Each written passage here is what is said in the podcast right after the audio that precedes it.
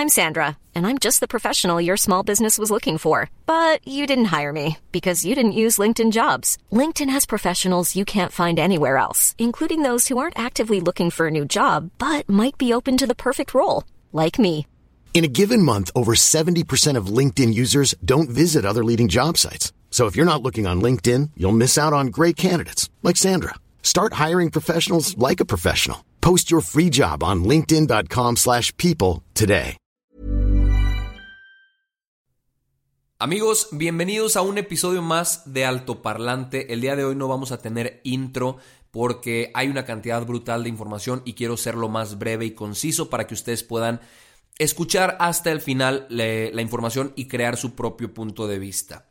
Acuérdense que si algo les queda duda, si algo les causa interés, por favor, revísenlo por sus propias, eh, por su propia cuenta en la fuente que se les antoje, que se les haga más fidedigna.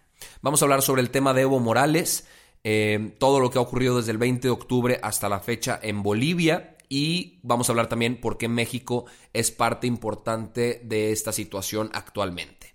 Pero primero me gustaría eh, plantear a forma de línea del tiempo lo que ha sucedido en Bolivia desde el 2006, porque Evo Morales llegó a la presidencia en aquel año. Fue un hecho histórico porque por primera vez se tendría un presidente indígena. El 60% de la población en Bolivia es, es indígena. Entonces se refundaría el, el gobierno de cierta manera. Según indicadores económicos y sociales, a Evo Morales le fue de huevos. El Producto Interno Bruto creció a un 4.9% en promedio por 13 años. Eh, sin detenimiento. La pobreza se redujo del 60 al 35%, se erradicó el analfabetismo, las fuerzas de izquierda de muchísimos países lo celebraron, pero no solo ellos, también el Banco Mundial, el Fondo Monetario Internacional y algunos otros organismos importantes de talla mundial. Pero pues a ver, Así como mejoró la economía del país, el cabrón empezó a perpetuarse en el poder. En el 2009 reformó la constitución por primera vez para reelegirse. Eso lo hizo con el 64% de los votos. En el 2013 se presentó con el Tribunal Constitucional y logró que ese segundo mandato se considerara como el primero. ¿Qué hizo? Dijo que después de reformarse, Bolivia era un nuevo Estado plurinacional, entonces que era su primer mandato con esta nueva constitución, entonces en el 2014 pudo presentarse para reelegirse por tercera vez, el segundo con la nueva constitución, ganó con el 63% de los votos. ¿Ustedes creen que ahí paró? Se equivocan. Convocó a un referéndum nacional eh, en el 2016 para modificar el artículo 168 de la Constitución y que pudiera habilitarse una nueva reelección. El 21 de febrero del 2016, el 51.3% de los bolivianos votó que no, que no querían una nueva elección de este güey. Asunto concluido, pues no, no, no, no, no, no. Porque en el 2017 el Tribunal Constitucional con jueces obviamente muy a modo de este cabrón, declararon inválido el artículo que no le dejaba presentarse a las elecciones, argumentando que vulneraba su derecho humano a elegir y ser electo. Entonces, Evo Morales llegó este año debilitado a la elección, las encuestas mostraban que su popularidad se había reducido bastante, y el 20 de octubre se enfrentó a otros ocho candidatos. Se hizo un escrutinio del 83% de las actas y se le otorgaba ventaja de 7 puntos sobre Carlos Mesa. Eh, eso significaba que iba a haber segunda vuelta. En Bolivia eh, se utiliza que si la ventaja de un candidato sobre otro no es mayor a 10 puntos, entonces se hace una segunda vuelta con estos dos líderes. Eh, pero de pronto, ¿qué creen? Todo se detuvo. El escrutinio dejó de funcionar durante 24 horas, no hubo datos oficiales y cuando se volvió a computar, Evo Morales ya tenía una ventaja más amplia. Empezaron a surgir denuncias de fraude, eh, renunció el presidente del Tribunal Supremo Electoral, la OEA empezó a denunciar por fraude a estas elecciones y cinco días más tarde se anunció el conteo definitivo en el que se revelaba que Evo Morales tenía una ventaja del 10.57% sobre Carlos Mesa, justo por encima de los 10 puntos que necesitaba para evitar la segunda vuelta. Inmediatamente, la oposición salió a la calle para reclamar el fraude que acababa de suceder. El pendejo de Evo Morales se proclamó electo y denunció que había un golpe de Estado en su contra. Existieron dos semanas de fuego y de terror, con marchas crecientes en magnitud, con expertos opinando que este había sido un fraude completamente. El puñetas de Evo Morales siguió denunciando golpismo y alentó a, la gente que lo apoyaba a que salieran a las calles a contrarrestar las protestas y a defender su re, re, reelección.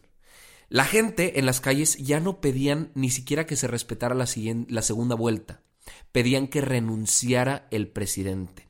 La OEA, unos días después, emitió un informe ya formal de la auditoría en la que se mostraba falsificación de firmas y actas, manipulación del sistema informático, eh, cúmulo de irregularidades y era imposible por completo validar los resultados de la presente elección.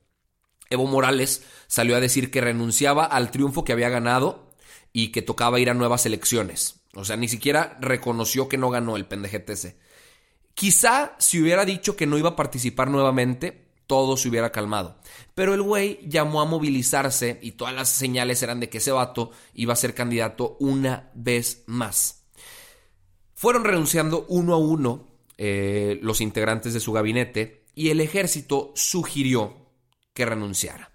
Minutos después lo hizo, dijo que había se estaban girando órdenes de aprehensión en su contra y pues México le dio asilo y es lo que estamos viviendo al día de hoy. Evo Morales escapó de Bolivia porque temía por su muerte y México le dio los brazos abiertos y lo recibió. Ahora, aquí el gran dilema es, ¿Fue o no fue un golpe de Estado? Porque México lo recibió bajo los fundamentos de que en Bolivia se vivió un golpe de Estado y pues las doctrinas que ahorita les voy a platicar sobre política exterior eh, obligan a México de cierta manera a recibir a esta persona. El mandato de Evo Morales terminaba el 21 de enero del 2020, es decir, todavía le quedaban un par de meses. Según expertos, el hecho de que él haya salido del poder antes de que terminara su mandato y que haya sucedido porque el ejército sugirió de manera eh, un tanto tajante que renunciara, es un golpe de Estado. A eso se le llama golpe de Estado en Chile, en México, en Bolivia y en China según algunos expertos. Entonces México honró su larga y reconocida trayectoria de asilo, aplicó la doctrina Estrada, aplicó unos tratados de, eh, que se hicieron en la Convención sobre Asilo de La Habana de 1928, otra convención sobre asilo diplomático que se firmó en Caracas en 1954, aplicó la Ley sobre Refugiados, Protección Complementaria y Asilo Político, que esa es nacional, eh, y la doctrina Estrada es la base de la política exterior mexicana desde 1930, que básicamente lo que quiere hacer es respetar la soberanía de las naciones y evitar pronunciamientos en torno a la legitimidad o no de los gobiernos extranjeros. Ahora, hay otros expertos, otros analistas, que dicen que técnicamente no fue un golpe de Estado, ya que no, no hubo ningún acto de violencia para despojar al presidente, y que no hay ninguna junta militar dirigiendo los destinos del país. Es decir, no hubo sustitución del poder de manera violenta. Yo me inclino más, y esto ya, a ver, yo lo digo de opinión personal, me inclino más por esta, esta opinión de, de, estos expertos que dicen que no hubo sustitución del poder de manera violenta. Eh, probablemente era, era un predecesor lo que se hizo de un golpe de Estado. Pero pues Evo Morales eh, empezó a hablar en redes sociales y tuiteó lo siguiente. Hermanas y hermanos, Parto rumbo a México, agradecido por el desprendimiento del gobierno de ese pueblo hermano que nos brindó asilo para cuidar nuestras vidas. Me duele abandonar el país por razones políticas, pero siempre estaré pendiente, pronto volveré con más fuerza y energía. Eh, según la agencia de la Organización de las Naciones Unidas para los Refugiados, por su sigla se llama ACNUR, el asilo político se concede a las personas desterradas o que han huido de su país por motivos políticos. Se garantiza la protección, amparo y asistencia. Y pues Evo Morales acaba de llegar al país hace apenas unos minutos en el que estoy grabando este episodio. Y, pues veremos qué sucede, veremos qué se le va a otorgar, porque se le tendría que otorgar cuidado, eh, inclusive se le tendría que otorgar un empleo y protección, definitivamente. Em, en Bolivia las cosas no han terminado. En Bolivia no hay presidente ahorita. La asamblea todavía no acepta la renuncia de Evo Morales. Entonces se vive todavía un conflicto porque aparte la gente que legitimaba a Evo Morales ha salido a las calles a, hacer muchos desperfectos, inclusive a lesionar, agreder, pues violentar las vidas de las personas que salieron a marchar pacíficamente. Y pues ellos tienen ahora de su parte al ejército de su lado. Aquí la pregunta es, amigos y amigas, y la respuesta me gustaría que cada quien la concluyera. ¿Fue o no fue un golpe de Estado? Si fue un golpe de Estado, entonces México hizo lo que tenía que hacer al recibir a Evo Morales. Ahí también entonces entraría en juego la percepción, el punto de vista y la interpretación que le dio el gobierno mexicano a esto. El lado de la historia en la que queremos estar como país, el apoyo a qué tipo de líderes políticos se le ha dado por parte de Andrés Manuel López Obrador, creo que esa es una pregunta que, que debería estar sobre la mesa. ¿A quién hemos respaldado? ¿A quién no? quién está detrás de estos movimientos eh, sociales en, Bolivia. Yo pienso que son legítimos del pueblo. Hay gente que piensa que están siendo eh, motivados por fuerzas americanas. Todas son conspiraciones. Pero la realidad es que Evo Morales cometió un fraude. Evo Morales es un dictador. Evo Morales se merecería tener un juicio político en Bolivia y hoy el país mexicano, nuestro país, lo recibe con brazos abiertos y lo protege e inclusive lo mantiene. Le otorga seguridad mientras no puede otorgarle seguridad al resto de los mexicanos. Esa es la realidad. Hermanos bolivianos, si es que alguien está escuchando esto por allá, les deseo toda la fuerza y la unidad que se merecen. Y me da gusto que de una vez por todas hayan sacado del poder a un líder autoritario y dictatorial como lo es Evo Morales.